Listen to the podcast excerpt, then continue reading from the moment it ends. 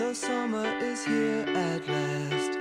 The sky is overcast and no one brings a rose for Emily.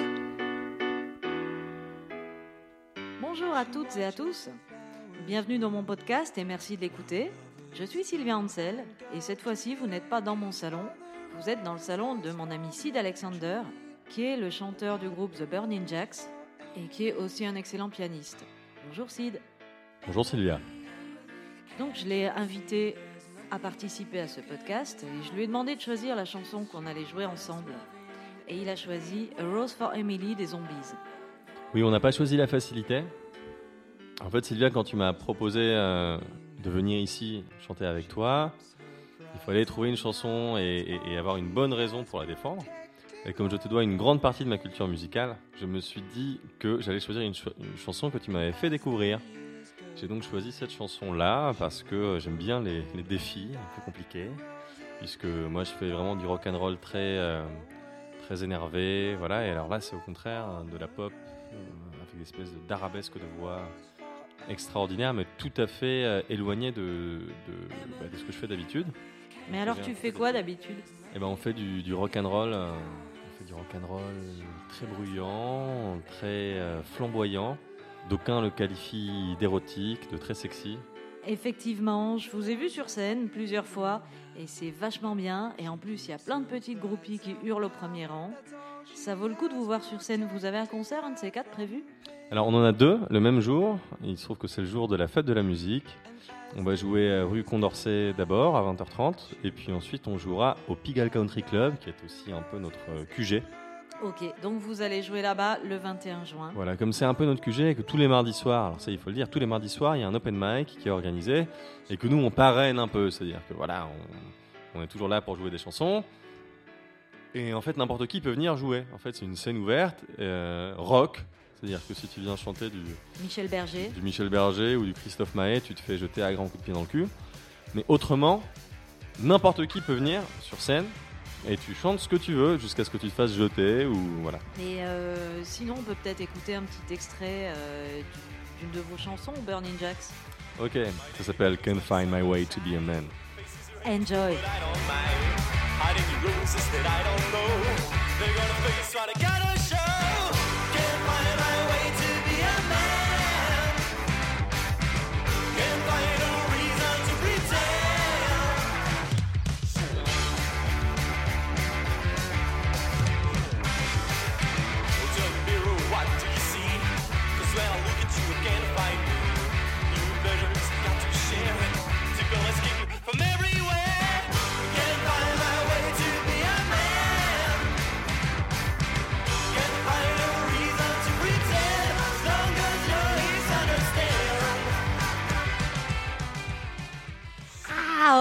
Putain, ça décoiffe ton truc. C'est pas faux.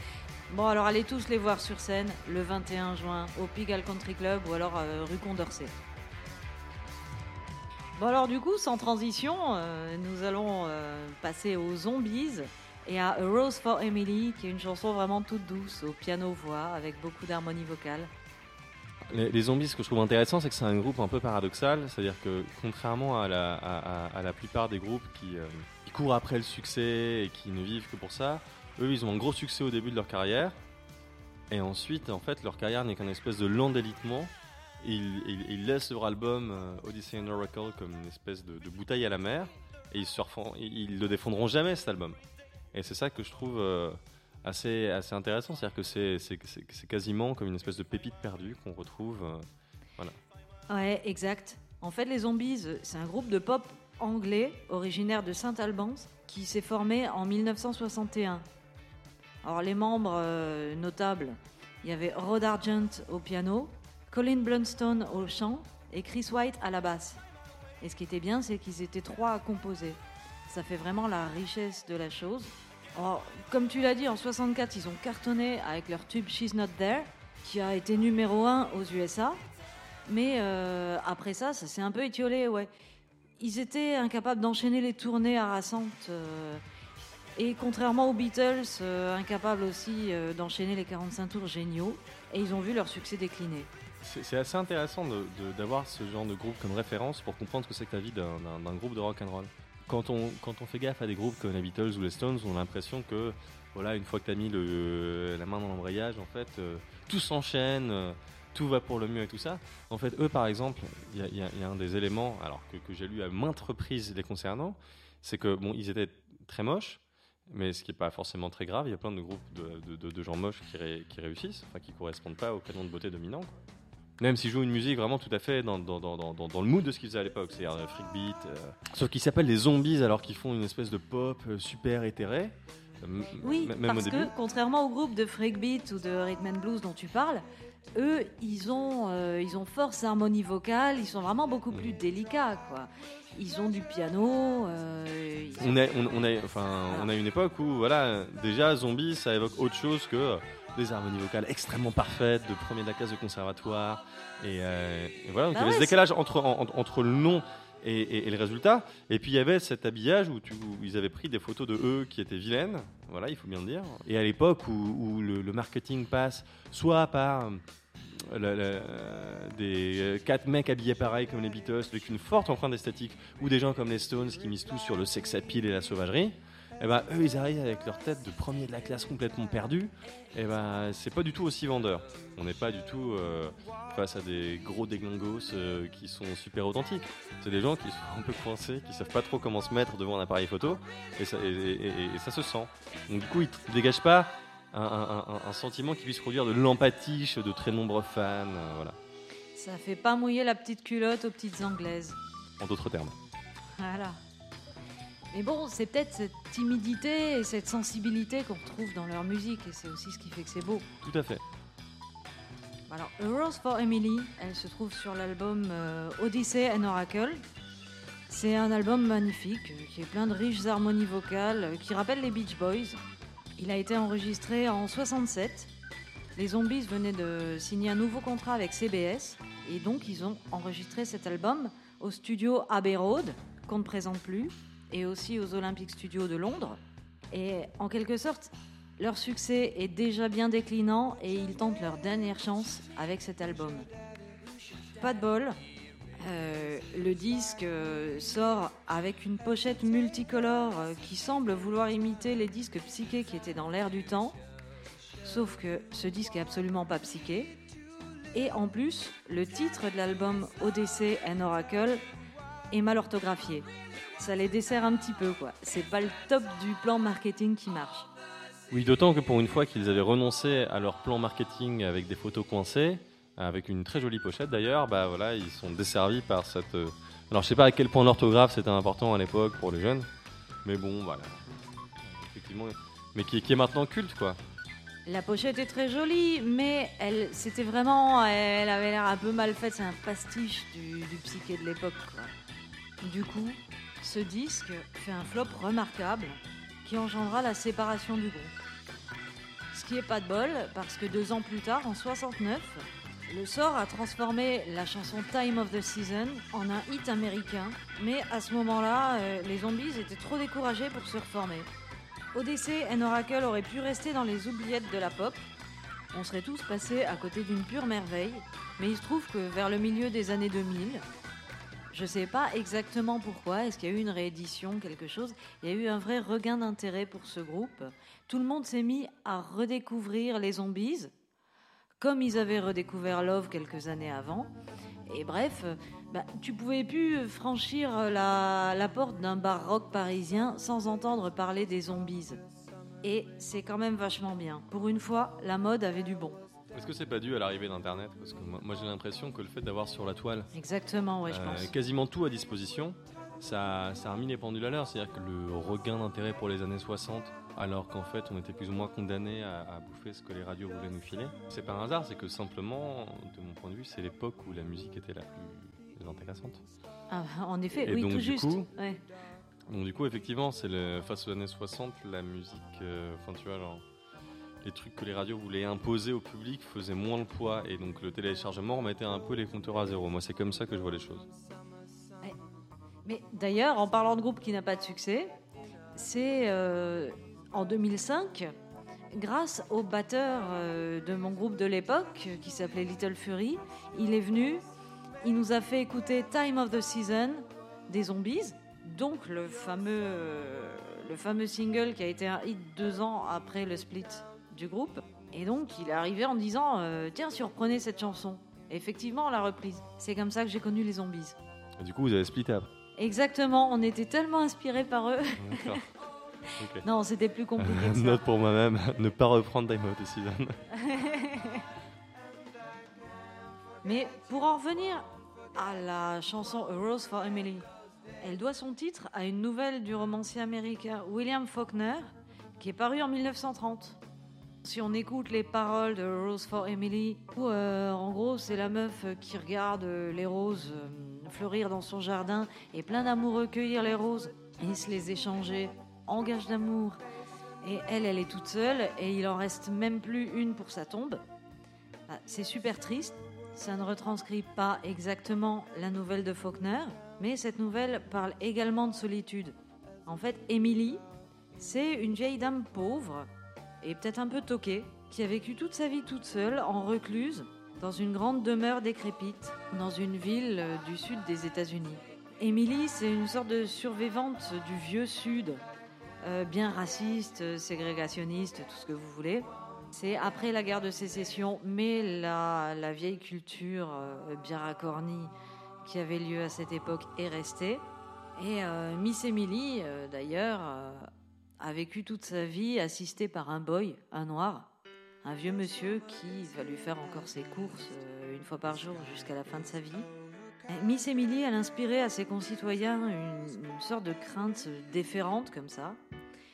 Et la nouvelle commence à l'enterrement d'Emily. Et après sa mort, euh, on va dans sa maison où elle vivait recluse, donc, et on y fait une découverte assez surprenante. Et là, je vous laisse lire la nouvelle parce que je vais pas spoiler. Tu l'as lu du coup? Non, j'ai toujours pas lu. Eh ben c'est mal. En fait, euh, non, je n'ai pas lu la nouvelle. Je dis pas que je la lirai pas, mais en fait, pour moi, la chanson se suffit à elle-même. Et, euh, et je la lirai sans doute un jour, mais pas spécialement à cause de la chanson. Pars du principe qu'en fait, quand tu, quand, tu, quand tu écris une chanson, même si tu as énormément de références en tête, ça, hum, quelqu'un qui ne connaît pas doit comprendre. Voilà. Et moi, j'aime bien être cette Ah, personne qui ne connaît pas. oui. J'aime bien être ça. Et souvent, quand tu en apprends plus sur le contexte d'une chanson ou d'un bouquin ou de je ne sais quoi, d'une œuvre, en fait, parfois, ça te, ça te hum, dégrise un peu. Et, hum, et du coup, j'ai tendance à être un peu méfiant là-dessus. D'accord, non, mais c'est un point de vue qui se vaut. Moi, c'est vrai que j'ai tendance, euh, quand j'aime une chanson, à aller plonger complètement dedans. Mais, euh, mais c'est peut-être une pathologie aussi. je vais également plonger dedans. Mais ça dépend. C'est-à-dire qu'il y, a- des chansons pour lesquelles c'est naturel et il y a d'autres pour lesquelles j'estime qu'elles se, se suffisent elles-mêmes. Par exemple, j'ai lu le livre des morts tibétains euh, peut-être 15 ans après avoir découvert Tomorrow Never Knows des Beatles, qui est paraît-il inspiré de ça. Euh, Ouais, Voilà. il était peut-être aussi bien inspiré des drogues que prenait Lennon. Oui, oui, bien sûr. Mais les, les drogues et la lecture et tout ça, ça, ça, ça allait, en- ça allait ensemble. à l'époque. Ouais. Bon, ben ceci dit, on va peut-être vous la jouer, A Rose for Emily. The summer is here at last. The sky is overcast and no one brings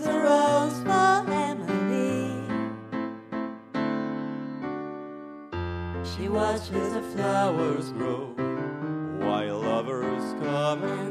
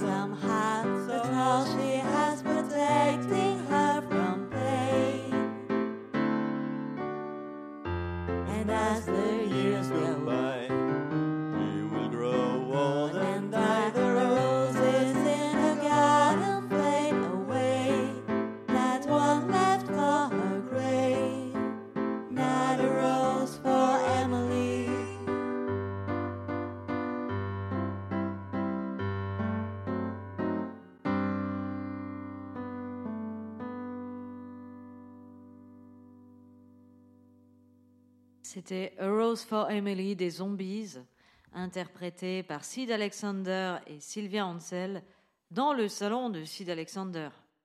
Alors bon, c'était pas si fastoche que ça en fait. Oui, comme je disais plus tôt, on n'a on n'a pas choisi la facilité, mais en même temps, c'est au grand défi qu'on mesure aussi. euh, je sais pas ce qu'on mesure à ça, mais en tout cas, c'était très sympa. Mais bon, on les mesure. Non, c'est c'est- en fait, tu l'écoutes, c'est c'est comme quelque chose d'un peu évident. Il y, a- il y a un côté très. euh, T'as pas l'impression d'une très grande sophistication quand t'écoutes ça?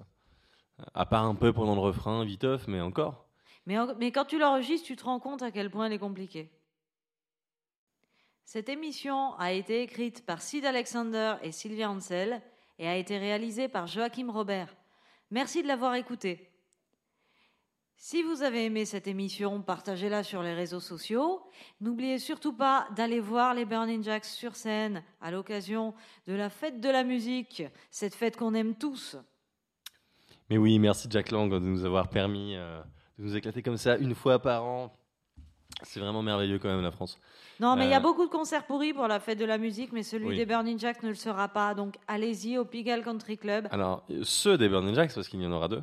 Donc, un premier en plein air, euh, rue Condorcet, à 20h30. Et puis, au Pigalle Country Club, donc le QG des gens les plus géniaux de la Terre, le- le- l'endroit le, plus rock'n'roll euh, qui existe. Et puis, et puis, malgré tout, vraiment un- un- une espèce de survivance d'un esprit euh, sauvage. Voilà, Pigalle Country Club, 59 rue Pigalle, métro Pigalle, bien entendu. Et ben, on jouera là-bas à 23h. Donc, soyez là, éclatez-vous, ça va être génial. Euh, si plus vous êtes là, plus vous êtes fous, mieux ce sera. Et euh, il en va de même pour le fait de lire notamment des bouquins ayant trait au passage à l'âge adulte. Et c'est là que intervient Sylvia à nouveau. Ouais, lisez mon livre qui s'appelle Les adultes n'existent pas, paru aux éditions Intervalle il y a tout juste une semaine. Faites-vous plaisir. J'ajoute qu'il est euh, vraiment très bien. Je sais pas si vous avez lu euh, le premier bouquin de Sylvia qui s'appelle Noël en. On ne m'arrête plus. Non, mais en gros, c'est vraiment dans, dans, dans, dans, le même esprit, avec une, tonalité plus légère, plus comique. Et, et, vraiment, c'est très, très, euh, très réjouissant à lire. J'ai vraiment pris beaucoup de plaisir à lire ce bouquin. Donc voilà, bonne soirée à tous. Bonne soirée, à la semaine prochaine.